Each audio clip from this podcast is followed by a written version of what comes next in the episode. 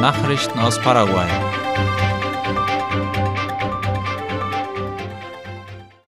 Seprelat startet Kampagne zur Verhinderung von Geldwäsche.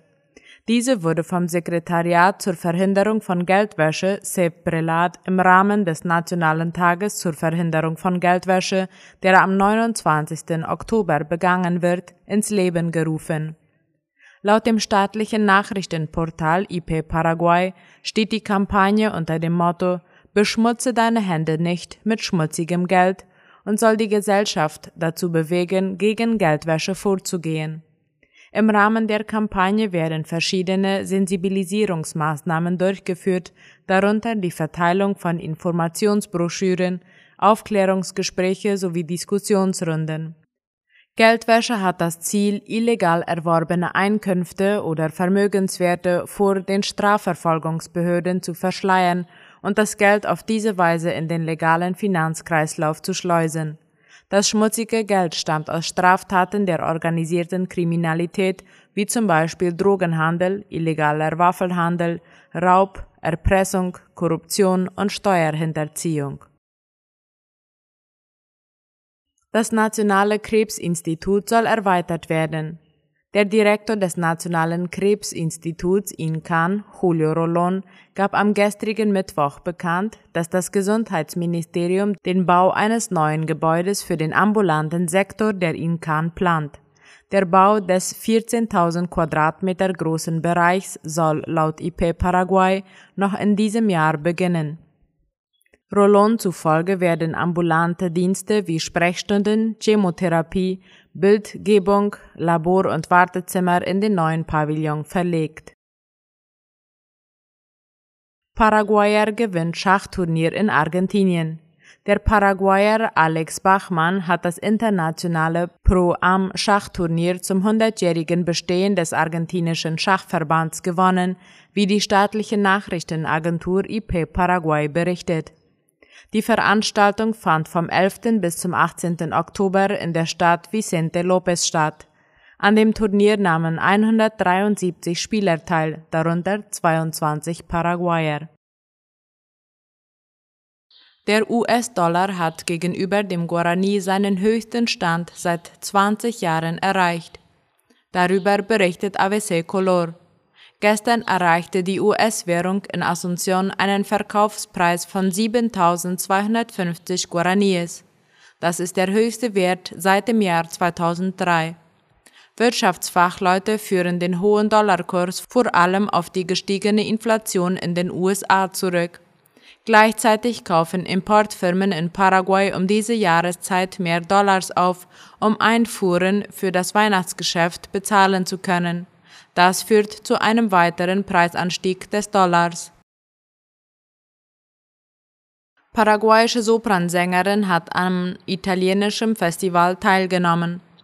Die paraguayische Sopranistin Alejandra Mesa hat am gestrigen Mittwoch am Festival Che del Nuovo teilgenommen, wo sie die Solistin bei der Uraufführung von drei Werken italienischer Komponisten war. Darüber schreibt die staatliche Nachrichtenagentur IP Paraguay. Unter anderem führte Mesa Werke auf von den Komponisten Giuseppe Gamino, Bruno Sanolini und Gianluca Deserti, deren Inspiration Texte des italienischen Dichters Dante Alighieri waren. Die paraguayische Sopranistin wurde begleitet von dem Orchester Nova Fert Ensemble. Die paraguayische Sopranistin Alejandra Mesa lebt derzeit in Rom, Italien. Ihr Debüt als Solistin gab sie kürzlich beim Bachfest in Leipzig und im Otto-Brann-Saal in Berlin. Sie hat außerdem drei Kammeropern uraufgeführt und hatte die Hauptrolle in einer Oper. Mesa war als Solistin unter anderem in den Ländern Malta, Norwegen, Deutschland, Italien, Mexiko, Brasilien, Argentinien, Uruguay, Chile und Paraguay. Nestle bleibt den Paraguayern in den Kategorien Kaffee und Schokolade am meisten in Erinnerung. Zum achten bzw. siebten Mal wurde die Marke in der Rangliste der paraguayischen Werbekammer CAP als die Marke mit dem höchsten Erinnerungswert in den Kategorien Kaffee und Schokolade ausgezeichnet. Darüber berichtet La Nation. Nestle SEA oder kurz Nestle ist der weltgrößte Nahrungsmittelkonzern und das größte Industrieunternehmen der Schweiz. Mit einem Umsatz von mehr als 90 Milliarden US-Dollar bei einem Gewinn von fast 9 Milliarden US-Dollar steht Nestle laut dem Forbes Global 2000 auf Platz 42 der weltgrößten Unternehmen. Auch laut den Fortune Global 500 gehört es zu den 100 umsatzstärksten Unternehmen weltweit. Nestle verfügt weltweit laut eigenen Angaben über rund 2000 Marken. Nachrichten aus aller Welt.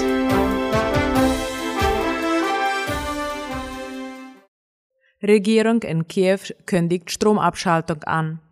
Nach zahlreichen russischen Angriffen auf die Energieinfrastruktur im Land hat die Ukraine eine eingeschränkte Stromversorgung ab dem heutigen Donnerstag angekündigt. Wenn dies nicht geschehe, müsse man sich auf vorübergehende Stromausfälle vorbereiten. Hintergrund sei der Ausfall weiterer Kraftwerke nach russischen Angriffen, so die Deutsche Welle. Bürger wurden aufgefordert, zwischen 7 und 22 Uhr Ortszeit möglichst wenig Strom zu verbrauchen. Die Menschen sollten bis zum Morgen ihre Mobiltelefone und Powerbanks aufladen, sowie Taschenlampen, Batterien und Wasser bereithalten. Außerdem werde zeitlich gestaffelt in jedem Gebiet der Strom bis zu vier Stunden lang abgeschaltet, teilte ein Versorger mit. Grund für die Einschränkungen sei ein Strommangel im System. Wir schließen nicht aus, dass wir mit dem Einsetzen der Kälte öfter um ihre Hilfe bitten werden, ergänzte der Versorger.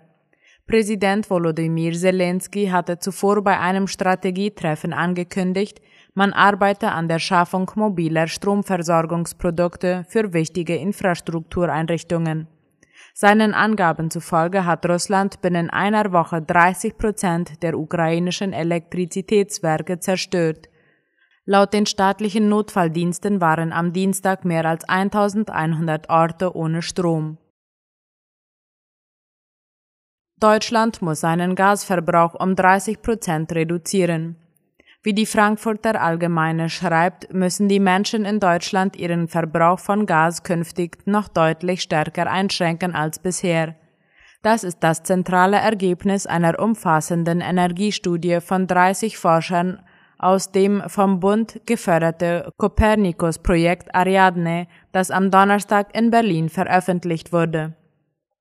30 Prozent des Gasverbrauchs aus Vorkrisenzeiten müssen runter, erklärte Gunnar Luderer, Vizeleiter des Ariadne-Projekts des Potsdam-Instituts für Klimafolgenforschung. Mit Einsparungen in dieser Größenordnung könne man nicht nur eine Gasmangellage mit Lieferunterbrechungen vermeiden. Wir können damit auch die Gaspreise und verbleibende Importabhängigkeiten auf ein erträgliches Maß begrenzen. Kurzfristig sei dies der wichtigste Baustein, um Deutschlands Energiesouveränität und geopolitische Widerstandskraft wieder zu erhöhen, heißt es. In Deutschland müssen Lebensmitteltafeln Menschen abweisen.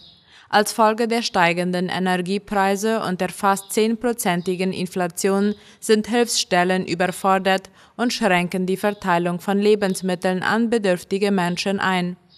Darüber berichtet die Deutsche Welle. Mehr als die Hälfte der deutschen Tafeln hat einen Anstieg der Nachfrage um bis zu 50 Prozent im Vergleich zum Vorjahr verzeichnet. Für ein Drittel der Stellen hat sich die Nachfrage verdoppelt. Nimmt der Bedarf einerseits zu, sinken andererseits die Lebensmittelspenden. Das führe dazu, dass fast jede dritte Anlaufstelle einen Aufnahmestopp verhängt habe, das heißt, keine neuen Mitglieder mit Essen versorgt, informierte Tafel Deutschland, der Dachverband der deutschen Tafeln. Zum Teil ist die Überlastung auf den Einmarsch Russlands in die Ukraine zurückzuführen.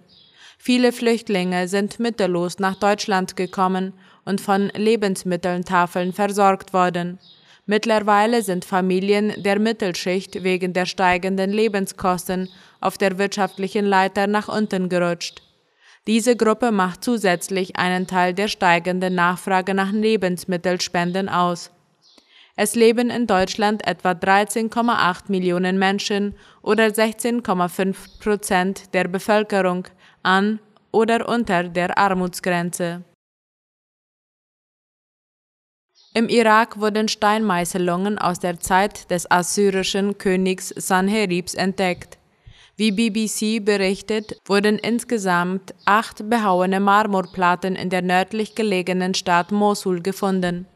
Ein Team US-amerikanisch und irakisches Team arbeitete an der Restauration des 2016 von IS-Militanten zerstörten Maschki-Tores, als die Reliefs gefunden wurden.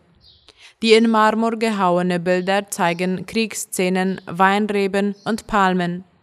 Forscher vermuten, dass sie aus der Zeit des assyrischen Königs Sanheribs stammen, also vor 2700 Jahren gemeißelt wurden. Sanherib regierte zwischen 705 und 681 vor Christus in Ninive und belagerte um 701 vor Christus das Jerusalem des Königs Hiskia. Forscher glauben, die Platten hätten den Palast des Königs geschmückt, bevor sie an das Maschki-Tor verlegt wurden. Das Maschki-Tor war zu der Zeit eines der größten unter den 15 Toren Ninives. Der Teil der Platten, der über der Erdoberfläche sichtbar ist, wurde im Laufe der Zeit glatt poliert, aber die vergrabenen Reliefs sind erhalten geblieben. Es wurden früher schon gehauene Steinbilder aus der Zeit Sanheribs im Irak gefunden. Seit 1856 ist im Britischen Museum das sogenannte Lachish-Relief zu sehen, das die Eroberung der Stadt Lachish darstellt.